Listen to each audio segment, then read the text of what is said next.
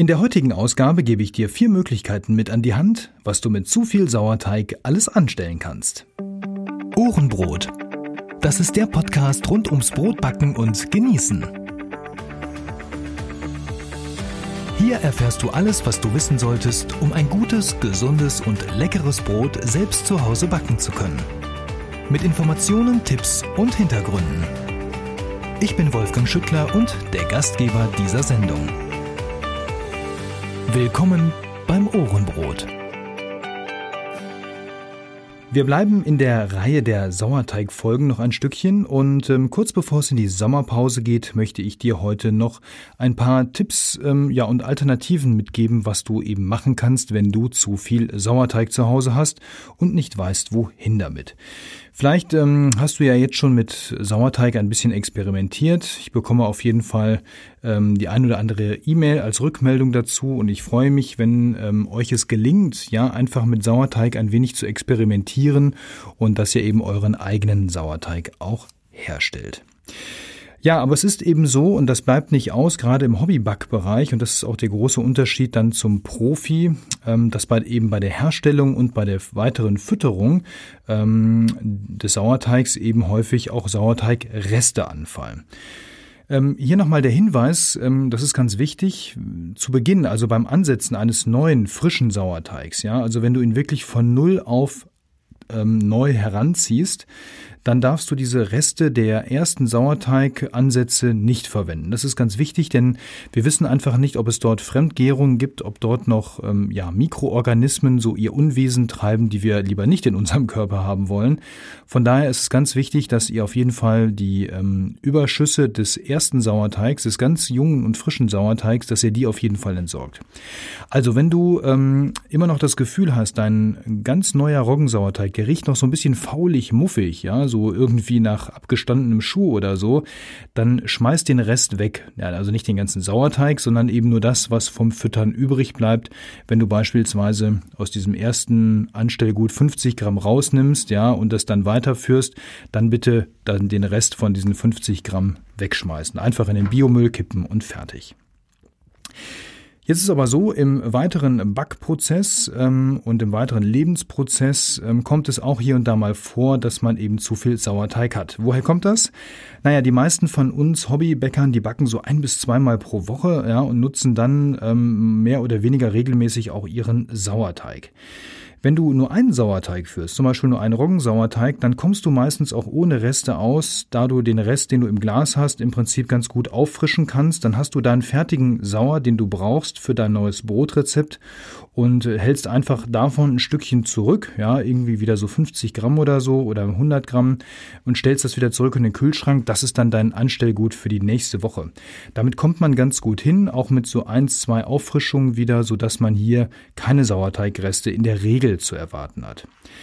Manchmal ist es aber so, dass man dann doch irgendwie den zweiten oder dritten Sauerteig ansetzt. Dann kommt vielleicht noch ein Levito Madre irgendwann dazu, so ein fester Weizensauerteig oder vielleicht auch mal ein flüssiger Weizensauerteig. Und ruckzuck hat man mehr Sauerteig im Kühlschrank und zu Hause, als man eigentlich braucht, ähm, denn so viel Brot isst man dann häufig zu Hause gar nicht.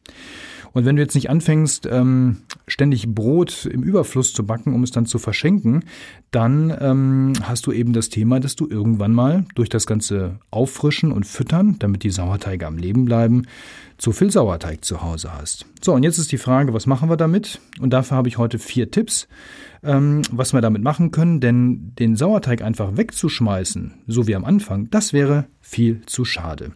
Denn ähm, mit, ja, ich sag mal Sauerteig, insbesondere auch mit Roggensauer, der besitzt viele gute Nährstoffe und der kann auch in anderen Bereichen sehr dienlich sein, wie wir gleich erfahren werden. Es gibt aber auch Rezepte, die genau auf diese Verwertung von, ähm, ich sag mal, überflüssigem Anstellgut spezialisiert sind und dafür erstellt wurden. Und auch davon möchte ich dir heute ein paar vorstellen. Ja, fangen wir mit dem ersten an und da sind wir auch schon beim Brotbacken direkt. Es gibt nämlich ähm, ja Sauerteigrestebrote, sogenannte Auffrischbrote, die kann man backen. Ähm, mit diesem Stichwort auffrische Brot ähm, findest du auch sicherlich ähm, über Google bei den gängigen Rezeptforen diverse Rezepte. Ich stelle euch jetzt mal ähm, drei vor. Das erste ist ja fast schon ein Klassiker in der Hobbybäcker-Szene. Das ist nämlich das Panacera-Rezept von Dietmar Kappel. Dietmar Dietmar Kappel ist äh, professioneller Bäcker und auch sehr engagiert in der Hobbyback-Szene, gibt auch Kurse und betreibt in Österreich den Blog Homebaking.at. Aufpassen, am Anfang gibt man gerne mal Homebanking ein. Ja, das passiert mir und der Rechtschreibkorrektur ganz gerne. Ähm, homebaking.at ist hier sein Blog und ähm, ich verlinke natürlich das Rezept wie alle anderen Rezepte, die ich hier vorstelle, natürlich auch nochmal in den Show Notes beziehungsweise in dem Beitrag zu dieser Folge. Ja, das ähm, Panacea-Rezept ist deswegen ganz gut, weil es geht auf die verschiedenen Möglichkeiten ein, wie je nachdem, was ihr für Sauerteigreste zu Hause habt. Zum Beispiel ähm, gibt es äh, Rezepte für äh, ja, Roggensauer, für Weizensauer. Man kann sie auch mischen, das schreibt Dietmar auch. Da ist sehr viel Flexibilität in dem Rezept mit drin und es gibt dort verschiedene Varianten, je nachdem, ob ihr euren ähm, Sauerteig länger in der kalten Gare führen wollt oder auch etwas kürzer. Ähm, schaut mal rein, ähm, ist ganz interessant. Ähm, mir persönlich schmecken da nicht alle Varianten von, weil je nachdem, wie man das da mischt und wie alt das Anstellgut ist, dann kann das schon sehr sauer werden. Also ich habe da so, naja, gemischte Erfahrungen gemacht, aber es ist trotzdem eine gute Sache, um einfach mal auszuprobieren, was man mit überflüssigem Anstellgut so machen kann.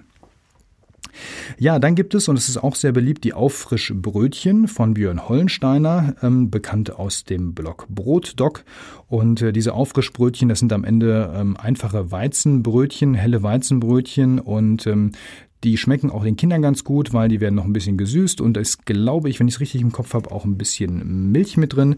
Also das werden so kleine längliche, sehen fast schon aus wie so Mini-Baguettebrötchen und auch die sind sehr beliebt und eignen sich sehr gut, um eben überflüssigen Sauerteig loszuwerden und sinnvoll zu verarbeiten.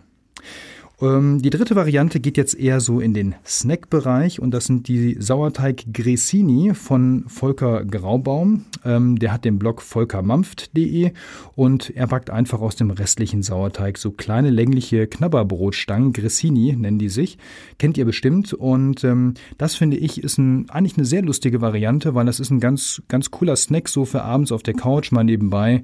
Ja, die kann man ganz gut essen und da ist auch, finde ich, der Sauerteig von seiner sauren Note her ähm, sehr gut geeignet. Ja, den zweiten Tipp, neben den klassischen Rezepten, die ich euch vorgestellt habe, ähm, ist einfach den Sauerteig, wenn ihr nicht ganz so viel davon übrig habt, sondern einfach nur so ein bisschen zu viel, den als Geschmacksgeber bei anderen Brotrezepten einfach mit beizumischen. Ja? Ich sag mal einfach mal so ein Löffelchen voll mit da reinzupacken. Ähm, auch das ist eine gute Möglichkeit, um, ja, ich sag mal, dem Sauerteig noch eine vernünftige Verwendung zu geben, ähm, indem er einfach als Geschmacksträger in einem klassischen Hefebrot oder so noch so ein bisschen unterstützt. Ja, der dritte Punkt, ähm, das ist äh, eine Geschichte, die habe ich auch dieses Jahr erst entdeckt und wir finden sie auch hier in der Familie großartig, also gerade meine Frau und ich. Und zwar ist das ein äh, Sauerteig-Pancake ähm, aus der Pfanne und ähm, das ist im Prinzip so richtig schön auch so ein kleiner Snack zwischendurch. Ja, wenn man so am Nachmittag nochmal denkt, ah, ich könnte noch mal so ein bisschen was Leckeres essen ähm, oder auch wenn Gäste da sind, dann ist das eine super Geschichte. Im Prinzip ist das ganz einfach. Man nimmt eine gut beschichtete Pfanne, stellt sie auf den Herd, Öl rein, heiß werden lassen und dann kippt man einfach den flüssigen Sauerteig und das geht eben am besten mit dem flüssigen Weizensauerteig hier. Den kippt man einfach in die Pfanne wie so ein Pfannkuchenteig und backt das aus. Ähm, ja, und dadurch, dass das natürlich Sauerteig ist, wird das nochmal so schön weich und blubbelig und backt dann eben aus. Man dreht den dann irgendwann rum und kann das anschließend nach Belieben belegen, zum Beispiel mit ähm, Creme fraiche, saurer Sahne oder Quark, je nachdem, was man gerade da hat und was man mag. Man kann Kräuter draufpacken, das ist so die einfache Variante und man hat dann eben so einen richtig coolen Snack, der schön sauer ist. Also es schmeckt so richtig schön für zwischendurch und hat trotzdem auch was Leichtes. Ähm, im Prinzip sind auch bei dem Belag hier, ähnlich wie beim Elsisser Flammkuchen, keine Grenzen gesetzt. Ja, probiert mal aus, was ihr so da habt und was euch so schmeckt. Ich ähm, verlinke auch nochmal ein Video. Ähm, dort könnt ihr auch nochmal euch Anregungen holen und dort wird eben einmal gezeigt, wie das funktioniert. Ist aber im Prinzip, wie gerade beschrieben, total einfach. Ja, der vierte Punkt, und das ist schon der vielleicht eher ungewöhnlichste Punkt, was das Thema Sauerteigverwertung angeht, denn das hat mit Backen überhaupt gar nichts zu tun. Und zwar gibt es ähm, schon seit längerer Zeit eine sogenannte No-Poo-Bewegung und diese No-Poo-Bewegung möchte gerne ähm, auf chemische Reiniger auf Haut und Haare verzichten. Also es geht im Wesentlichen darum, sich ohne Seife ja, zu waschen und seine, seinen Körper zu pflegen. Und aus dieser No-Poo-Bewegung heraus hinaus ähm, ist man auf die Idee gekommen, eben Roggenmehl als Shampoo zu benutzen. Das klingt jetzt vielleicht im ersten Moment ein bisschen gewöhnungsbedürftig oder vielleicht sogar so ein bisschen spooky, aber funktioniert am Ende sehr gut für die Leute zumindest, die das vertragen. Ähm, in der Grundvariante wird einfach Roggenmehl, das hat jetzt mit Sauerteig erstmal noch nicht viel zu tun, aber es wird eben Roggenmehl genommen und mit relativ viel Wasser angerührt. Dann gibt es so zwei Komponenten oder zwei Varianten, die man machen kann. Man kann das kurz stehen lassen, dann hat man relativ mildes Shampoo, was schön dafür sorgt, dass die Haare toll glänzen und eben sich gut anfühlen. Zumindest schreiben das hauptsächlich die ähm, Leserinnen ähm, und Schreiberinnen dieser Blogs. Und wenn man das ein bisschen stehen lässt, sagt man, dann hat dieser, dieser, dieses Shampoo den Effekt, dass es eine höhere Reinigungswirkung hat. Und da genau kommt nämlich jetzt diese mikrobiologische Komponente ins Spiel des Sauerteiges, denn wenn ich eben angerührten, angerührtes Roggenmehl länger stehen lasse, dann fängt der Gärungsprozess ja irgendwann an. Und die sagen auch, man kann das eben unterstützen mit Zitronensaft und so weiter, also mit all diesen sauren Komponenten. Und wenn man das eben weiter denkt, dann kann man auch sagen, okay, wir nehmen Sauerteig, ja, weil da ist alles schon drin und verflüssigt den ein wenig, ähm, so dass der, ich sag mal, nicht so klebrig und so ähm, quälig ist, sondern dass er schön, schön flüssig ist, so wie Shampoo halt und wäscht sich damit die Haare. Soll funktionieren. Ich habe das auch mal ausprobiert. Ich vertrage Roggenmehl so auf der Haut nicht so gut, auf der Kopfhaut. Deswegen habe ich das gelassen. Ähm, aber viele berichten, dass es ganz toll ist. Gerade bei langen Haaren soll das ganz schön sein. Meine Haare sind jetzt auch nicht so lang. Von daher, wer das mag, gerne mal ausprobieren. Gerne auch mal berichten. Ja, und ähm, ich verlinke auch noch mal zwei Blogbeiträge dazu, äh, wo das Ganze ein bisschen noch ausführlicher beschrieben wird und wo es noch mal auch so ein paar, ja, ich sag mal Rezeptanleitungen gibt für entsprechendes Pflegeshampoo. Also No-Poo-Bewegung, ja, die sagt, mit Roggenmehl kannst du dir die Haare waschen und mit Sauerteig geht das im Prinzip auch. Dann hast du ein richtig gutes reinigendes Shampoo. Klingt verrückt, aber soll funktionieren und ich sage auch mal, warum nicht, ja? Wir, die Menschheit hat ja früher auch ohne Chemie gelebt, zumindest ohne chemisch hergestellte Shampoo-Produkte. Irgendwie muss es ja was geben, was auch früher vielleicht schon die Haare gepflegt hat. Ja, alle Rezepte, die ich dir hier genannt habe und die Verwertungsmöglichkeiten, wie zum Beispiel das Shampoo, die findest du als Links in den Show Notes beziehungsweise in dem Beitrag auf dem Blog, also auf ohrenbrot.de und dort bei der entsprechenden Folge. Ja, Ohrenbrot, der Podcast geht jetzt in die Sommerpause und ähm, in dieser Sommerpause werde ich unter anderem neue Ideen für die Zukunft schmieden. Da gibt es einige gute Ansätze.